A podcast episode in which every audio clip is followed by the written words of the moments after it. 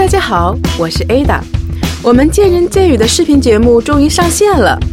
你想了解自己的体态问题吗？想学习如何正确的拉伸吗？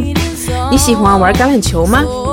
三分练七分吃，到底该如何科学健康的瘦身呢？想知道 Ada 从意大利旅行回来带了什么礼物吗？只要关注我们节目的公众号“见人见语”，就可以找到答案。我们的视频节目会不断的更新，欢迎小伙伴们的关注和参与哦。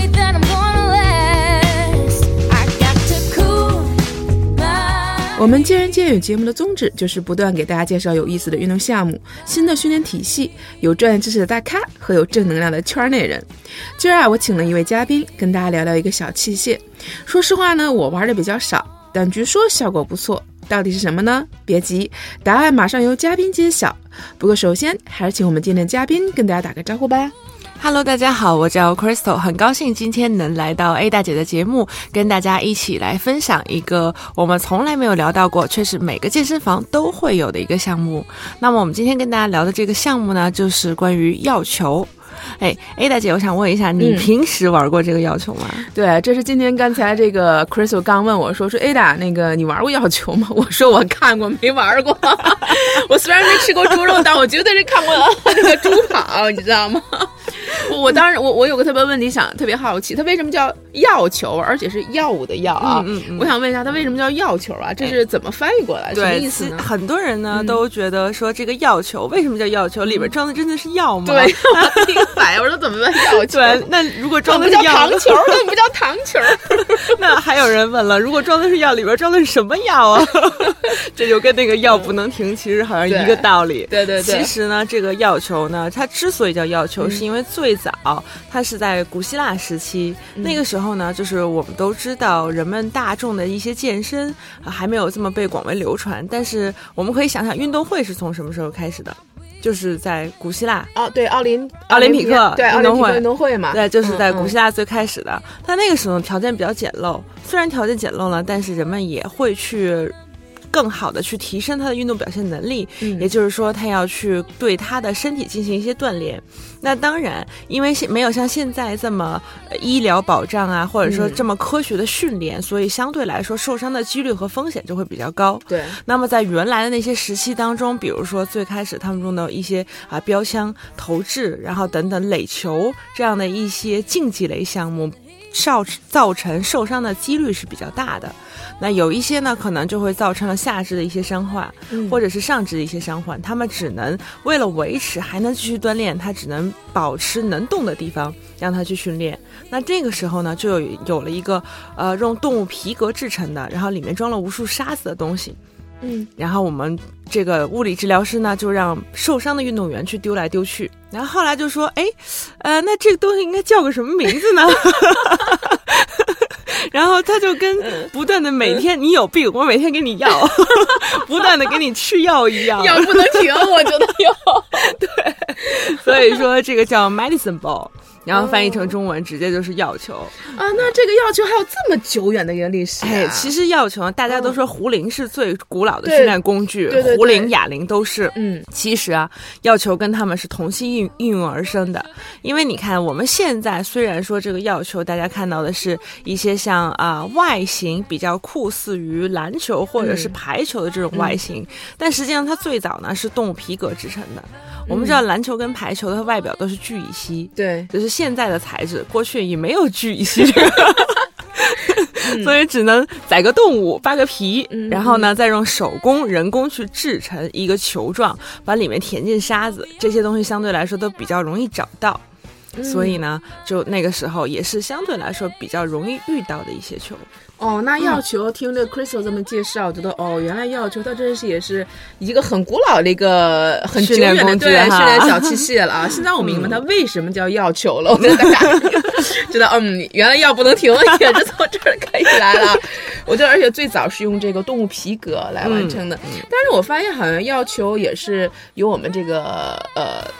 好像也是最近这两年，我感觉好像才在我身边有朋友在出现啊，嗯也在练这个要求。这要求是不是也是最近这两年才引进到我们中国来呢？嗯、其实呢，要求跟我们哑铃同期，嗯基本上是在健身房应用而生的。嗯但是，一般呢，我们健身房肯定会考虑到大众的比较容易接受性啊，包括安全性，所以健身房会更多的去采购于这些哑铃，因为我们都知道哑铃非常容易简单的去让你的双手握住它，嗯而且你做任何的运动呢，都不会像一个球，它会球的因为不稳定性太强，嗯你做支撑啊或者拿起来，它都有可能随时的去滑掉，那滑掉就会造成危险，无论是砸到人还是砸到物品都是不好的。但是你如果用哑铃呢，又安全又简单。所以，对于大部分来说，这是比较首选吧。所谓就是比较首选的一个保障。那现在为什么越来越流行呢？是因为它除了最古老的这种要求之外呢，它被不断演变成了各种项目的一种训练形式。比如说我们在 CrossFit 里面会看到的，有人拿着球往上面去丢球，或者抛向墙面砸地板，这种球呢就叫做呃垒球。因为它的皮革表面的张力会更好，所以它更多的是运用于抛和砸。所以我就想问这个 Chris 啊，刚才这个药球，我们知道药球它最早是用来这个给伤员作为一个恢复训练的一个工具啊，小器械。那现在我们沿呃到今天啊，发展到今天，这药球它的一个功能和原理，那它主要还是用于康复吗？还是它是作为哪种训练体系呢？它的现在主要的一些功能和作用主要是什么呢？对药球来讲，这个 A 大姐真的是行家之际。所 以我特别好奇，这个球现在还是只有伤员？因为我现在一直在想个问题，哦，那难道这只有伤员、这有病的人才能用吗？直击要点啊！嗯虽然说这个药不能停，现在已经适应于所有的人了，基本上大家都有病，所以就是大家都能用。所以不仅仅是这个伤员才能用嗯嗯啊、其实在，呃康复界里面，它用到这种球类会相对来说多一点，因为它可以很简单的去做任何的训练，比如说你在下肢的或者上肢的都可以用它去训练。那对于康复医生来说，或者说我们国家的物理治疗师来说，它比哑铃对于他们来说更经济一些，嗯因为他只要买一个球，任何的部位都可以让它去负重或者让它去使用。哦，那它的、其实它的功能更多一些，更广泛，使用更广泛一些了，对其实是吗？对，嗯嗯。呃那其实呢，我们刚才前面也说到了，就是关于药球呢，它现在被演变成了不同的种类。嗯。刚才我们说过了，关于垒球，就是 CrossFit 里面用的，还有呢一个很行近于排球的东西，就是旁边有两个耳朵的，叫做双耳药球。嗯。那双耳药球现在也有不同的形式出现，里面有装沙子的，还有里面有装水的。那无论是装沙还是装水呢，它同样都是让你双手很简单的能够容易去 hold 住的，但是水跟沙子带给你身体的能力反应就会有所不同。嗯，啊，这个装水的可谓是一个新的一个革新的一个内容了。哎，这个我还真没试过，我好像 看到的啊，咱们工作室里好像大部分都是沙沙子子的，对对对，嗯比较实的，比较这种的。因为这种水动能呢，其实是在这一两年才刚开始有兴起来。呃，其实之前呢，在美国或者在欧洲的部分国家，都比较流行于这种水中运动。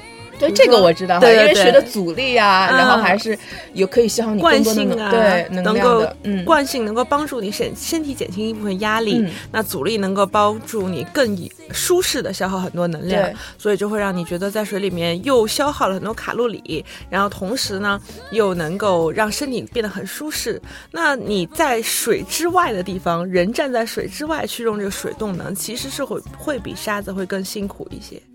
啊，因为水的分子密度比较小，它随时都在动，所以让你有这个不稳定性会更强，所以对女性锻炼也会更好。那么我们接着绕回来说要求，除了双耳要求之外呢，还有软式要求，就是看起来呃，目前市面上出现的相对几率没有特别的广泛，但是使用起来的舒适感却比较强，然后颜色跟观看性也比较好看。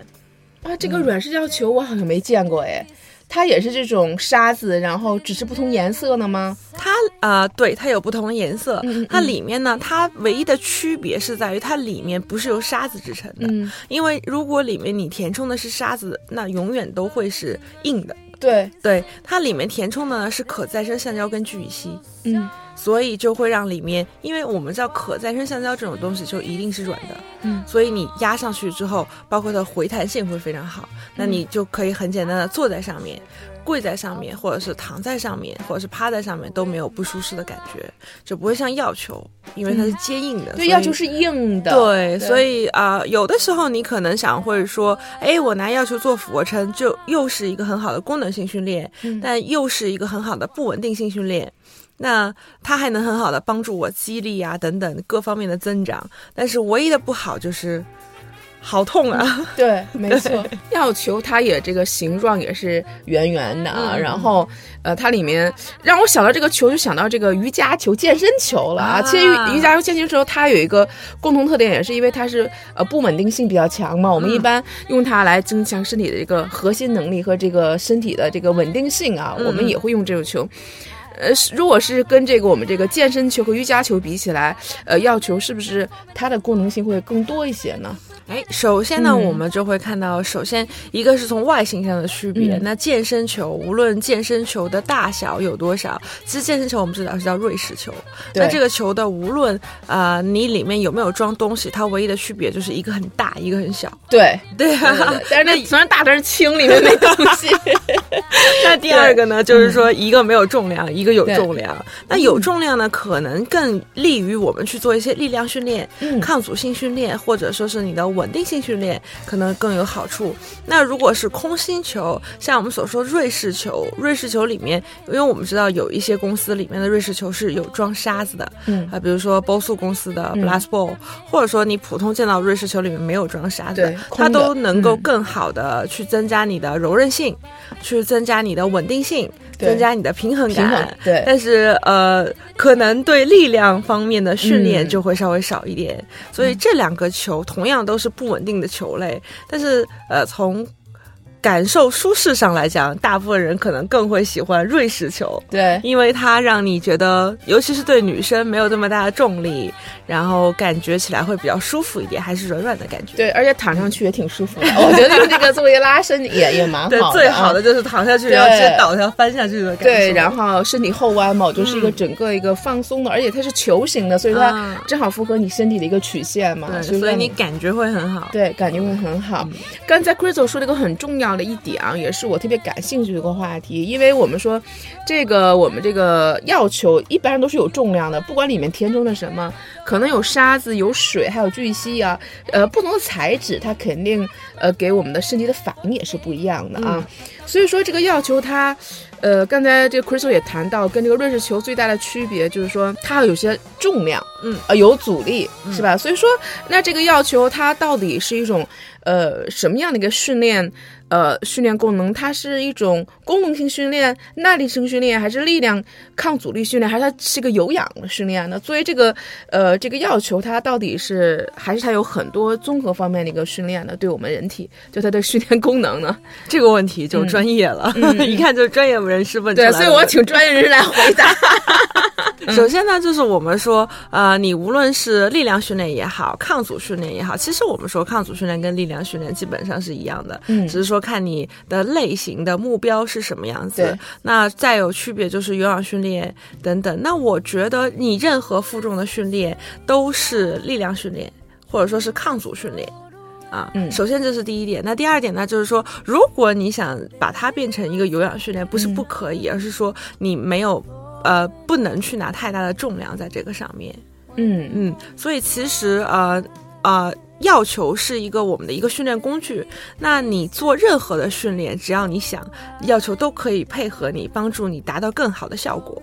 嗯，所以它是一个，就是 Ada 姐刚才问了一句最后很、嗯很很非常非常专业的话，它是一个综合性的训练工具。嗯，所以说我觉得为什么我说我对这个药球比较感兴趣呢？因为我觉得好像它就是一个小小的球，但它可以通过这个球呢，可以帮助我们实现很多的一些训练的需要啊。嗯，我觉得它的功能性训练又比较广，而且它又不占地方嘛，小小的。我我现在对这小器具挺感兴趣的，就是一般你在家买一个，比如像我在家里可能就一个呃一个瑜伽球，一个瑞士球，嗯几个哑铃，嗯。然后我可能就一个小药球，它就可以满足我很多一些这个负重对对包括各种方面的一个训练的需求。我觉得，所以说现在我对这个小器械也是挺感兴趣的，因为有的时候大家有时候天冷了，可能或者没时间不愿去健身房的时候，反而一些小器械啊，嗯。其实也可可以帮助我们去达到很多一些训练的一个一个目的。对，所以像这个药球，它的功能也是比较广泛的。嗯呃，那 Crystal，你觉得什么人适合这个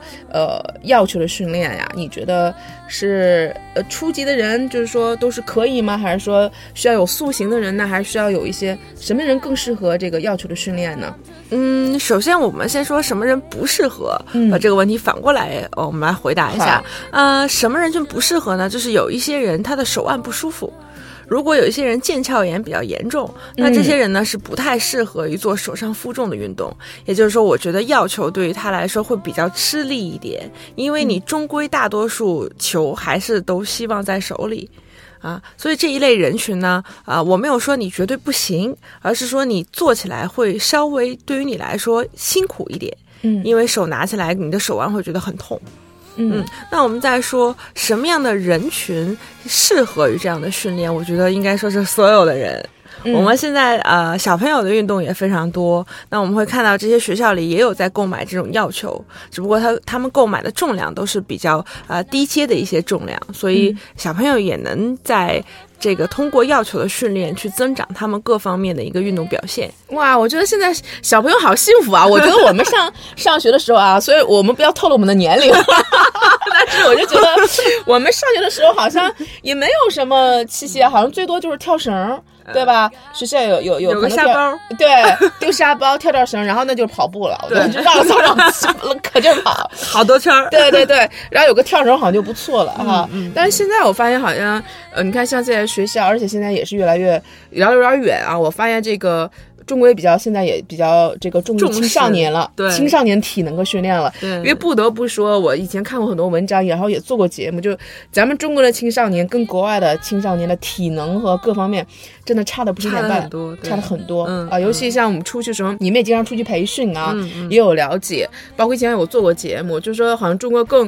呃，家长更注重学习，嗯，但实际上孩子的身体、青少年的这个体能训练其实很重要了。但现在好像国家也在引导，家长也会越来越重视了孩子的这个体能方面训练。所以说，可能我说现在孩子也挺幸福的，可以有这个药球啊，各种各样的一个呃器械和器具可以供他们去选择。实际上，对孩子来讲，药球也是可以适应的啊。我当时还以为这个有点难度，只适合这个成人来训练。哎，其实小朋友比成人更灵活，嗯小朋友学东西比成人更快，因为他们是在一个认知的阶段，所以很多时候在这个在他们呃年纪比较小的时候去培养他们，基本上可以说是比我们大人要学得快，有的时候基本上都能成为家长的老师。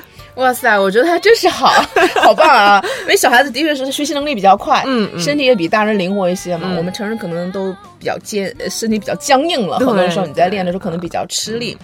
那刚才 Chris 也说了啊，这个要求它可能更多的是作为一种负重的一个训练，嗯呃因为它可能会有一些呃力量上的一些更好的，所以说我觉得这个可能对一些女性来讲，你又做不了特别大的重量的时候，它应该是因为大家都知道这个抗阻力训练才可以让你的身材可能肌肉比较。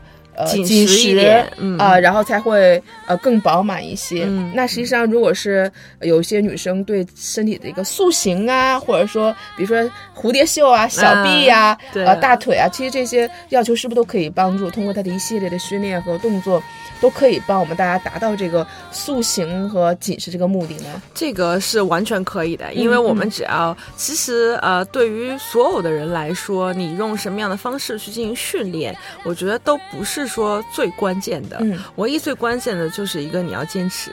嗯啊，这是为什么？我个人也很喜欢家庭健身房，我自己也有一个小的角落，是有一几个小的器械，什么？你在家里也自己练是吗？对，所以我觉得这真的是、呃，坚持才是最重要的。可能你的家里只有几个，可能只有一个药球，然后一个弹力带，一个瑜伽垫，足够了，对，就已经足够了。嗯对，嗯然后你可以做很多很多的训练，但是呃，也不是说你每一次一定要做多么多么辛苦，嗯或者我每次一定要练练一个小时，嗯然后俯卧撑一百次，嗯卷腹两百次。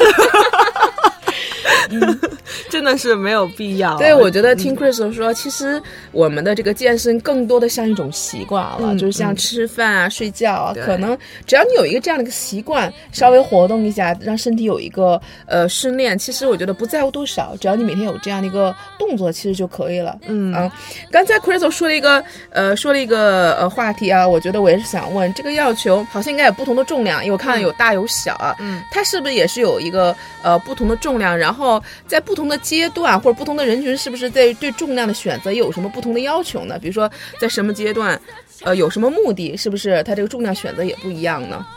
啊，首先第一个呢，就是跟你选择哑铃一样，你刚开始的时候呢，你要觉得你能够去接受这个重量。啊，如果是女性会女性会员，你去锻炼的时候呢，我们建议还是在最开始的时候不要过大。如果你是选择在家里的话呢，啊、请谨慎购买过大重量，我我想问一下，咱们要求呃最小的重是多少、啊？最小有一公斤，哦，那还真是挺轻的嘛，对，那就跟哑铃一样了。对对啊，最小的一公斤。其实是跟哑铃的设置是。一样的，那你看到市面上有不同的品牌，呃，哦我们不同们比如说啊，呃呃，某个地方可以买到不同品牌的，对吧？某宝一类的，我 我知道你就这意思。马先生，马先生公司可以买到不同的品牌，嗯啊，这个地方会因为不同的品牌，它会制作出不同的单位，比如说磅和公斤。那如果它是从磅起的话，那一磅它的重量就会非常的小。嗯，嗯，所以你任何的重量，你都能够在啊、呃很厉害的马先生的公司找到。反正必有一款适合你。对，必有一嗯款适合你。当然也是也是推荐大家，如果你是用来购买的话，你一定要在试过之后才会知道。嗯那对于我们的小肌肉群呢，建议还是说用一些轻重量的。嗯如果你是在去训练一些大肌肉群，比如说你的腿部呀，或者说是你的胸部、背部的话，那你可以稍微用一点啊、大重，相对于来说大重量一点的器械去训练。嗯嗯那还是说，比如像练小重量，比如二头、三头，像二头这种啊，我们可以轻一点，实际上跟哑铃一样的。。对，我刚才特别好奇，要求可以练胸和背吗？和腿吗？要求当然可以练胸练，就全身都可以练是吗？当然可以，当然我的意思并不是说你站在要求上去练的，但是我在想，我脑我脑补，大家脑补一个画面，我脑子就想，哎，这练胸和背这怎么练啊？因为你知道我看要求练的最多是什么吗？就是嗯一个像你说 CrossFit 里面有，我看他们又砸又又举抛又抛，对，又砸又抛。我当时就想着这这个挺有意思的，对，嗯，这像又砸又抛，这个可能我觉得可能跟核心有有些关系啊，嗯砸和往上抛，包括你接。可能有点像全身的这个啊，对，它其实考验的是你整体肌肉在运动表现当中能不能整合的运用。一个协调整个肌肉协调的能力啊。对所以说我觉得它它真是一个综合性的一个、嗯一个一个训练。那它还可以就是可以单单独练那个胸啊、背啊什么也都可以有，当然可以腿。。其实对于、呃腹呃呃对于我们外界负重来说、嗯是很难能够在徒手或者拿外界力量当中练到背的。说就是，所以我就真的脑我脑补，我在想着 这背你你要背着这个球吗？我突然想，我一直在脑补这个画面，所以我就特别好奇，你这练背和练胸是怎么个练法？啊、因为我们背部有很多小肌肉群，嗯啊，我只是说它能练到一部分小肌肉群，或者你啊俯卧在地板上，嗯然后呢把球放到你的背上面，真的是背着它作为一个啊重物去做。明白因为其实，在你徒手的时候，你除了去运用到弹力带或者说 T R X 这样的设备，对能够练到你的背以外，其他的整个背面都练不到。对很难去练到，很难去练到的嗯这个东西。当然啊，你也可以，比如说像呃，我们现在市面上有一种球叫做软式要求嗯，啊，这个软式要求呢是可以练到背的你。说那个聚乙烯里面啊，贴里面聚乙烯的，嗯因为呢有它有弹力，嗯所以你可以趴在上面。你会发现趴在上面再去练背的时候，你会有非常大的感觉。嗯，而且我个人觉得那是一个练臀神器，练臀神器，练臀神器，练臀是吗？翘臀神器。嗯你是你是你，我特别好奇，你是把它那个、呃抱在这个抱在手里做深蹲呢，还是说你趴在上面做那个后抬腿呢？哎，首先呢，就一个就是说前后开脚站，把嗯后面的脚点在球上，因为它有稳定性，嗯所以嗯除了能抬高之外，还能帮助你稳定。嗯，那因为你后面脚在球上，就会不稳定，你的前侧腿会非常发力，嗯。所以这个时候前面的臀部就开始无限做功。嗯。啊。首先这是一个动动作，第二个呢就是说膝跪在球上，嗯。你的双手和一条腿的膝盖都在球上，嗯。那另外一条腿呢做侧面的抬腿，嗯。或者是后面的勾脚，或者是啊、侧面的腿屈伸，嗯。等等的动作都是对于臀部的刺激，而这个时候你的身体在一个呃三角形的状态下，嗯躯干、手和腿并在一起，所以是一个三角形。那你的核心和整个身体的稳定性都在一起，嗯所以你完全独立做功的就是你的臀部。嗯，所以基本上是我我一直觉得这是一个练臀神奇的原因，因为哇塞，我我觉得这个 这个，哎，刚才我不知道你们有没有画面感啊，但是我是有画面感的，因为我知道这个要求，所以因为我有时候会拿瑞士球，会在这个球上做一些练臀的和一些动作，所以说我知道，凡是球类的运动，它的稳定性啊，因为呃比要求比较高，较高。对，嗯。所以说你会不由自主的调动全身的肌肉和这个或者你的这个目标肌肉群，它可能会更明显。嗯嗯嗯，所以我觉得这个大家可以真的不妨去试一试。刚才 Crystal 说回来，刚刚 Crystal 也说了，我们不同的这个重量的选择啊，呃，我觉得还是说，一个是要看你自己锻炼的目标的一个肌肉群啊，嗯肯定还是小肌肉群的话，你可能像二头，一般女生可能用不了很重的，嗯选择轻一些。但是比如像练练臀腿啊，或者是练这个胸背这些大肌肉群的时候，我们可以适当的选择一些呃大一点的重量啊。当然，Crystal 也说了，还是。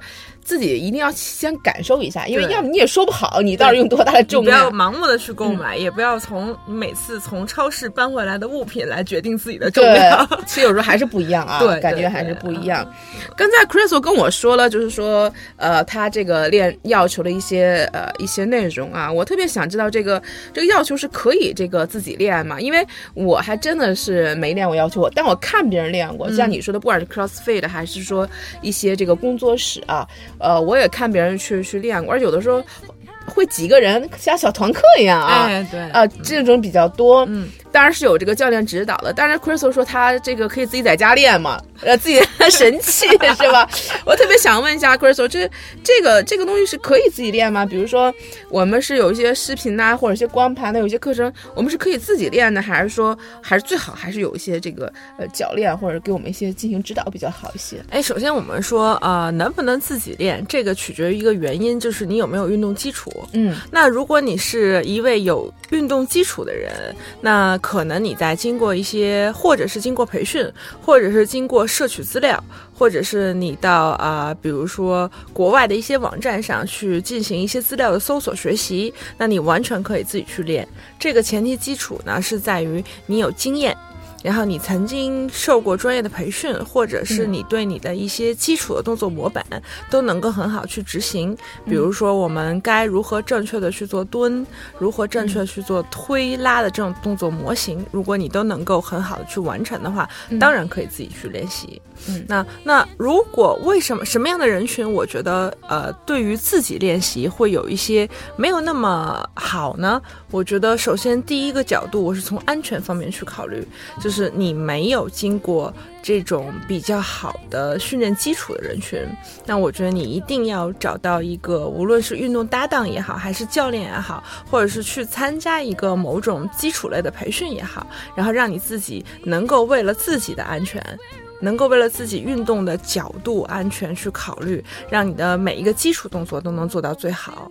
那这种人呢，我建议你就可以慢慢的在一定人士、专业人士指导之下，嗯然后慢慢去进行训练。所以刚才 Crystal 也说了啊，因为这个要求它还是毕竟有一些不稳定性，还有有一定的重量嘛。嗯实际上这个呃，作为没有基础的人的话，他还是建议最好还是有这个教练。对呃，做指导比较好，因为这个最重要的，我们还是强调一个安全性。就任何的运动啊，我们还是一定要尽量把这个呃安全性放在第一位。啊、如果是你有一定运动基础的话，那当然你也是可以自己自己练的照着一些视频啊可以练。但最好我们还是，如果你没有基础的话，又想去感受这个这个神器的话，我觉得还是要找找这个教练比较好啊。我们在做做要求的时候，有什么就需要特别呃这个注意的一些问题吗？Crystal 能不能跟我们大家去去呃提前给我们提示一下呢？呃，如果你用的是传统的药球，它就是比较像我们的排球这种的，那你要注意的就是说，呃，如果它在地板上，像你在地板上做一些支撑类的动作，你要非常的小心它的稳定性，因为球嘛必定是滑的，所以身体一定要非常的收紧，然后也要非常的注意力集中。去做这样的训练。那如果你用的是呃 CrossFit 里面的垒球呢，我就建议你一定要啊，无论是上抛还是下砸，都是通过手去完成，而所有的力量都是通过你的核心和腿，然后去爆发出来，而不仅仅是你的手臂。所以整个身体的传动力量是非常重要的。如果你仅仅是靠手臂的话，啊，一定要当心了。嗯，那如果你用的是软式要求的话呢，呃，我觉得对于你来说最重要的就是舒适。啊，舒适对于你来说和一点点每次训练的挑战和更多的流汗，都是你对于你来说最好的。因为软式要求的稳定性相对来说会比较好，因为它可以被挤压，也可以被弹回，所以对于你来说有一点挑战、舒适、流汗就是最好的一个训练。嗯嗯，我觉得，所以说大家，如果你要是对这个小药球啊，真的通过我们这期节目挺感兴趣的，反正我是有点动心了，我觉得挺好玩的。尤其刚才这个 Crystal 说的是这个练臀的一个神器啊，我觉得我还觉得挺有意思的。我觉得大家真的是可以不妨去尝试尝试啊。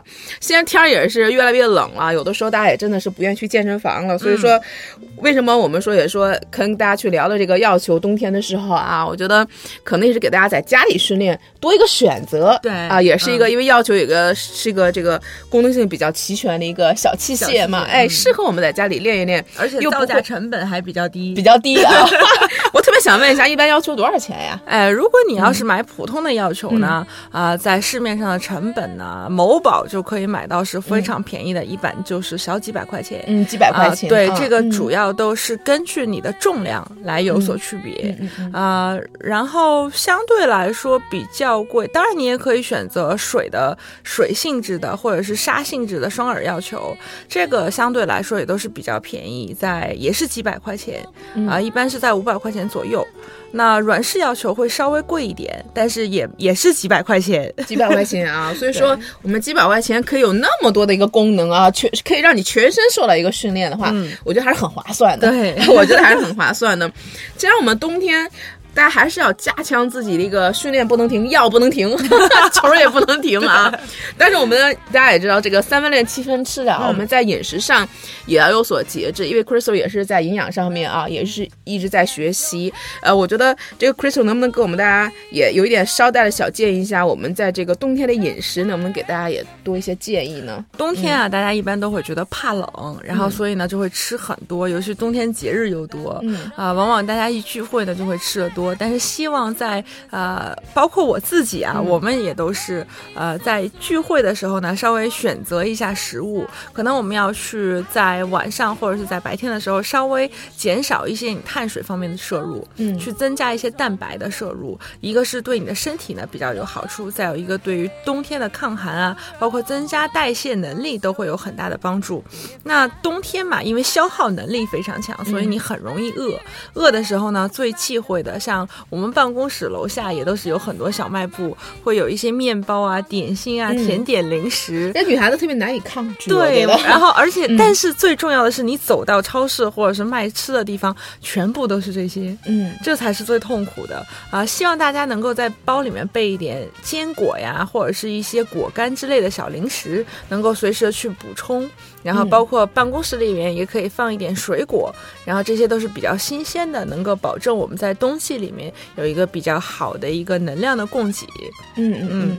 那还有就是说，现在这个雾霾啊，也也确实是越来越严重。嗯。然后大家要多吃一些 VC 含量比较高的一些食物，像现在的天气里面，如果大家是办公室里面或健身房里面，感冒的人群相对都越来越多，尤其是在雾霾的时候，还不容易好。雾霾现在是全国性的。对，而且雾霾也开始在携带病菌，对，很多医院都没有办法解决这个问题。那就是要多吃一些 VC 含量的水果，或者说是如果你有条件或者你愿意的话，可以适当的补充一些维生素 C 的一些含。片剂。所以说，刚才这个 Crystal 也给我们在呃冬天的饮食啊，给大家一些小的建议了。我觉得，呃，因为我觉得控制嘴还是其实最关键的。如果你想有个好身材，练是一方面，但是其实我们，呃，大家久了以后，其实都知道吃是最关键的，尤其在这个节日的季节里啊，我觉得控制吃也是 也是不是说不让你吃啊，但是大家有所选择的。嗯，我觉得这个是呃最好的一个一个一一个方式和方法。呃，我知道 Crystal 也是在这个奥利来也是主要负责这个课程啊这方面的一个呃非常专业的一个圈内人士了啊。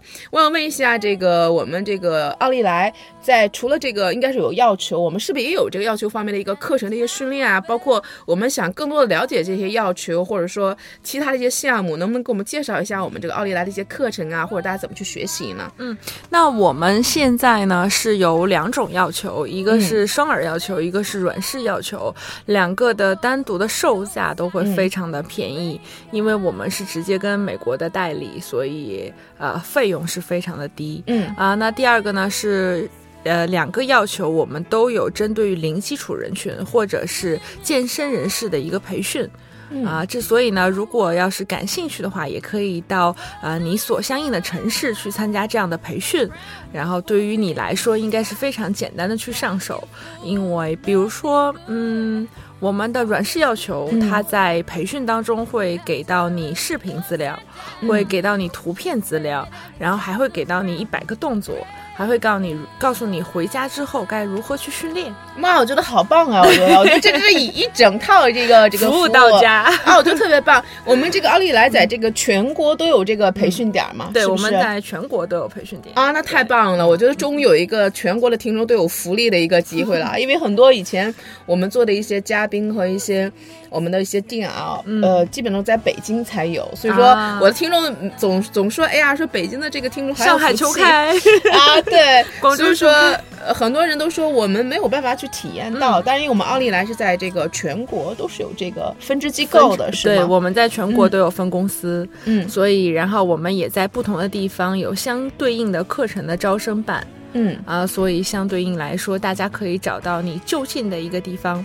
嗯嗯，去那我觉得好棒。我们怎么去联系到？我们是搜索这个奥利来的这个公众号呢，还是呃啊？大家可以选择奥利来运动健身学院的公众号去搜索，上面呢会不断的推进一些公众号。当然，大家也可以添加我个人的微信号，然后有任何的关于你所想知道的健身的信息，包括我们 A 大姐的一些小秘密，你这人呃出卖我，千万不要听他的。没有啦，其实我不知道。哦，你知道，我要灭，我要灭口。灭口之前，先可以加我的微信。对，那 Crystal 怎么加你的微信呢？可不可以告诉我们大家怎么加你的微信？我的微信，好，我的微信就是我的手机号。如果你感兴趣的话，你可以稍微记录一下：一五零一零五四九七零零，然后你输入输入这个手机号码就可以找到我，就可以找到啊，是 Crystal，对不对？对。所以说，大家如果感兴趣的话呢，我觉得也可以呃添加这个 Crystal 的这个微信好。因为呃，他是在这个奥利来也是非常非常专业的呃这方面的一个训练的一个老师，所以大家有什么问题的话，也可以去呃咨询他。然后我也是希望大家能够呃多多关注。呃，反正要求这个今天通过这个 Crystal 跟我们介绍要求这项课程啊和这个小器械，我是挺感兴趣的。我打算去，我打算去稍微尝试尝试一下啊。也希望大家可以去关注这个奥利来的这个很多方面的课程啊，也非常有意思。今天呢，也非常感谢 Crystal 做客我们的节目，给大家介绍了要求这个非常好玩的这个运动小器械啊。当然，如果你想亲自体验它的乐趣，也欢迎大家啊去体验一下这个课程。嗯，今天也非常感谢 Crystal，也希望他能够经常做客我们的节目，也希望大家能够关注我们见人见语节目的公众号。如果你有更多感兴趣的一些运动不妨在后台联系我们。我们的这期节目到此结束我们下期不见不散吧。